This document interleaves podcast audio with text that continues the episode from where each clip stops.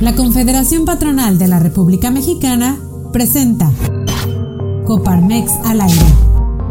Hoy en Señal Coparmex damos la bienvenida a José Medina Mora, presidente nacional de Coparmex.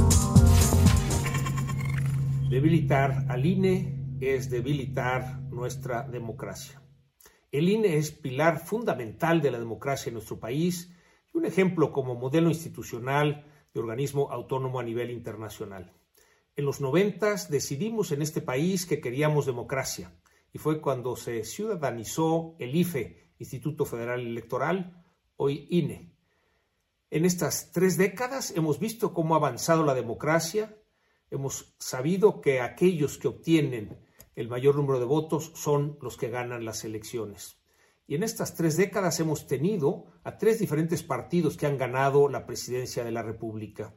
Como muestra más cercana, en junio del año pasado, vimos que se aperturaron el 99% de las casillas, que hubo una votación de los ciudadanos del 52.7%, que no es común que en las elecciones intermedias acudan a votar más de la mitad de los ciudadanos. Adicionalmente, uno y medio millones de ciudadanos se dedicaron a ser funcionarios de casillas para llevar a cabo este proceso electoral. Lo que decimos en Coparmex es que ganó la democracia, porque no hubo un solo partido o coalición que ganara todo, como no hubo un solo partido o coalición que perdiera todo. Desde Coparmex nos interesa defender las libertades, la libertad de expresión, la libertad de emprender, la libertad de educar y en este caso la libertad de elegir. Es por eso que defendemos los órganos autónomos como es el INE, porque esto nos da equilibrio en los poderes, nos da contrapesos. Un ataque al INE es un ataque a la sociedad civil. Vimos cómo la Cámara de Diputados hizo un recorte a los recursos del Instituto Nacional Electoral, el INE, que puso en riesgo el ejercicio de la revocación de mandato.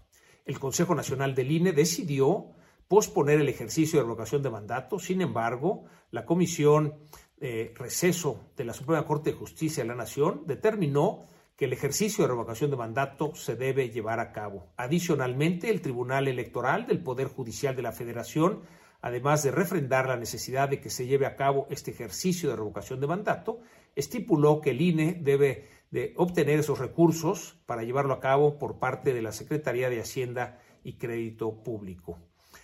Por otro lado, vimos denuncias penales contra los consejeros del INE, que consideramos que es una intimidación, un ataque injustificado a la autonomía del INE. Celebramos que la presidencia de San Lázaro se haya desistido en sus denuncias. Como Coparmex, seguiremos impulsando el avance de la democracia a través del impulso a la participación ciudadana. Retomaremos, junto con organismos de la ciudadanía, el movimiento Yo Defiendo al INE. Invitamos a todos los que nos escuchan a que se suben a la página yo defiendo al. También hacemos un llamado a detener la embestida contra el INE, porque para consolidar la democracia, decimos desde Coparmex, yo defiendo al INE.